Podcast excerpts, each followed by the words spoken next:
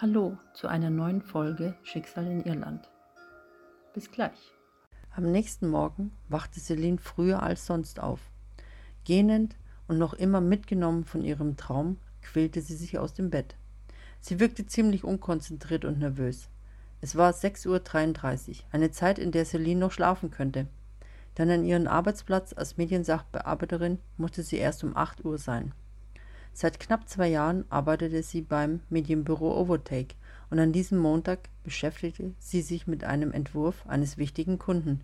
Ihr Chef persönlich beauftragte sie damit, denn er wusste Celines sehr sorgfältige und rasche Arbeitsweise zu schätzen. Doch bevor sie sich für die Arbeit anzog, ließ sich Celine nicht davon abbringen, in aller Ruhe ihren frisch gemahlenen Kaffee zu genießen, sodass sie richtig wach wurde.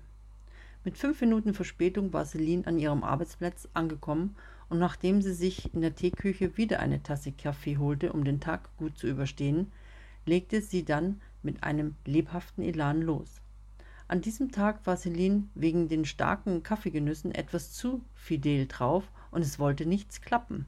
Erst der PC, der ihr Programm abstürzen ließ, doch glücklicherweise war der Entwurf schon beim Ausdruck. Das andere war, dass Celine dummerweise keine Sicherheitskopie erstellte, was nicht schlimm gewesen wäre, wenn ihr nicht ein Missgeschick passierte.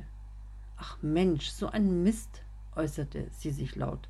Was ist passiert, Celine? fragte ihre Arbeitskollegin Maria erschrocken, die ihr gegenüber saß und aus ihrer konzentrierten Arbeit herausgerissen wurde.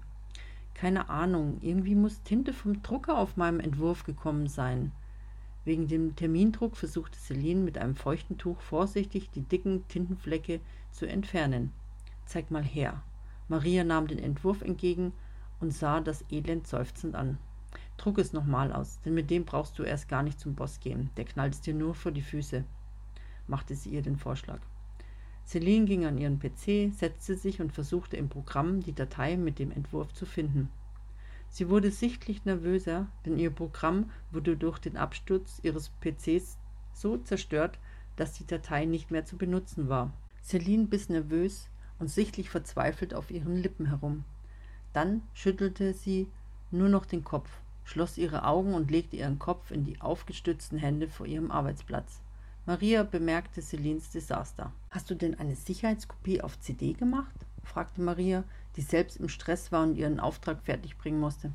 Nein, habe ich nicht, sah, sagte sie und sah Maria ziemlich unglücklich an, denn sie wusste, dass ihr Chef diesen Auftrag ihr extra im größten Vertrauen erteilte. Was soll ich denn jetzt nur machen? Der Kunde kommt doch in einer halben Stunde. Eine ungewöhnliche Angst machte sich in Celine breit. Du stellst Fragen. Wenn du keine Kopie in irgendeiner Form hast, dann sieht es verdammt schlecht aus, sagte Maria, die selbst schon verzweifelte. Vielleicht kann dir Martin helfen. Vorhin habe ich ihn in der Teeküche getroffen. Er hat seinen Auftrag schon fertig. Ich gehe mal kurz zu ihm und frage ihn, fiel es Maria blitzschnell ein, und sie stand sofort auf, um ihn zu suchen. Celine kämpfte mit ihren Tränen, tupfte unglücklich und wie wild auf ihren Entwurf herum. Wie soll sie das in so kurzer Zeit noch hinbekommen? Sie ärgerte sich, weil sie keine Sicherheitskopie auf CD anlegte. Plötzlich stand ihr Chef im Zimmer. Sie bemerkte ihn zuerst noch nicht erst als er sich räusperte und sich nach dem Entwurf für seinen Geschäftsfreund erkundigte, stieg ihre Stimmung bis zum Pranger. Celines Gesicht wurde kreidebleich, schnell konnte sie den Entwurf noch hinter ihrem Rücken verstecken. Ihre Blicke trafen sich. Sie sah ihn völlig geschockt an. Er schaute sie mit fragendem Blick und mit einer hochgezogenen Augenbraue an. Für einen kurzen Moment lag eine ungewöhnliche Totenstille in der Luft, bis Celine das Schweigen brach. Hm, es tut mir leid, aber ich kann Ihnen den Entwurf nicht geben, gab Celine vorsichtig, dennoch schnell von sich. Wie soll ich das verstehen? antwortete er und wurde langsam ungeduldig. Celine, Sie wissen doch, für Scherze habe ich jetzt wirklich keine Zeit. Celine war nur noch verwirrt, atmete tief durch und holte danach blitzschnell den Entwurf hinter ihrem Rücken hervor und streckte ihrem Chef den tintenbeschmierten Entwurf entgegen. Er musste etwas zurücktreten, so dicht hielt Celine es ihm vor sein Gesicht. Sehen Sie, was ich meine? Celine wirkte etwas entspannter. Er nahm ihr den Entwurf aus der Hand, machte ganz große Augen und bekam einen hochroten Kopf. Oh mein Gott, das ist ja absoluter Bullshit, sagte er, nachdem er ihn, ihn kurz musterte. Er sah Celine streng in die Augen und wurde lauter in seinem Ton. Das ist einer meiner wichtigsten Kunden und Sie haben es vermasselt. Wissen Sie, was das bedeutet? sagte er in einem überaus lauten Ton und total wütend, schleuderte er ihr den Entwurf vor die Füße. Nervös und kopfschüttelnd wandte er sich zur Türe. Kurz bevor er hinausging, blieb er schlagartig stehen, machte eine dominante Drehung auf seinem linken Fuß und blickte Celine mit dem zornigsten Blick an, den sie je von ihm sah. Wie konnte ich Sie nur mit so einem wichtigen Entwurf beauftragen? Sie sind seit längerer Zeit sehr unkonzentriert, Celine. Das war Ihre letzte Chance. Bitte räumen Sie Ihren Arbeitsplatz. Ich will Sie hier nicht weiter beschäftigen. Ihre Papiere werde ich Ihnen zuschicken lassen. Dann ging er tobend aus dem Zimmer dass einige Kollegen aus anderen Abteilungen zusammenrannten, um zu sehen, was vor sich ging. Ihr Blick fiel starr ihrem Chef hinterher. Celine musste erst einmal dieses Gespräch verarbeiten und setzte sich.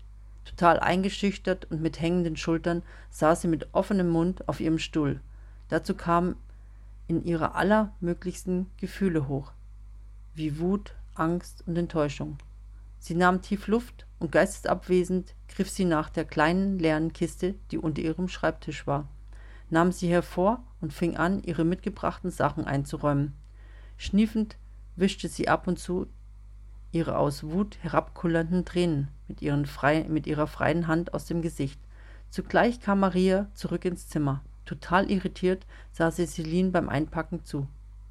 Was ist denn nun los? fragte Maria irritiert. Siehst du doch, ich räume meinen Platz, sagte sie enttäuscht und schmiss dabei mürrisch die Postkarten in die Kiste, die ihre Kollegen aus dem Urlaub schickten, so dass einige von diesen dabei wieder heraussprangen. Dazu nahm sie einen Briefbeschwerer in ihre Hand. Es war eine dunkelblaue, durchsichtige, runde Kugel, an der sich unten eine flache Stelle befand. Sie hielt kurz inne, bis sie sich besinnte und die Kugel dann doch lieber hineinlegte. Wie du schon wusstest, er knallte mir den Entwurf vor die Füße und dann sagte er, ich soll meinen Arbeitsplatz räumen. Ich kann Sie hier nicht weiter beschäftigen, sagte sie, noch etwas verkrampft. Doch ihre Stimmung hob sich plötzlich und sie stützte ihre Hände an der Kiste ab. Dabei sah sie Maria stumm mit einem festen Blick an. Äh, Celine, soll ich noch einmal mit ihm reden? fragte Maria vorsichtig, die ihre eigenen Entwürfe in den Händen hielt und fest an sich presste. Nein, lass gut sein, meinte dann Celine und entspannte sich zusehend. Während sie alles in die Kiste verstaute, war nur noch ihre Kaffeetasse auf dem Schreibtisch. Sie nahm die Tasse in die Hand und blickte auf das Muster. Es waren viele bunte Luftballons zu sehen. Verträumt drehte sie langsam die Tasse, strich mit ihrem Daumen über das Muster und entdeckte dann einen roten Ballon in Herzform. Sie wurde ruhiger, als sie sich darin vertiefte. Aus heiterem Himmel fing sie zu schmunzeln an. Wie verwandelt legte sie die Tasse vorsichtig zu den anderen Dingen in die Kiste. Mit einem zuckersüßen Lächeln auf ihren Lippen ging sie auf Maria zu, die wieder an ihrem Arbeitsplatz saß und sich mittlerweile wieder intensiv ihrem Entwurf widmete. Maria, sprach Celine sie von der Seite an, und Maria sah traurig zu ihr auf, du warst mir immer eine nette Kollegin.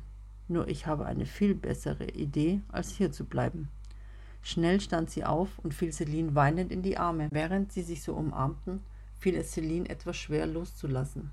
Doch kehrte unverzüglich ihr Lächeln zurück. Sie löste sich aus der Umarmung und verabschiedete sich ganz rasch von ihr.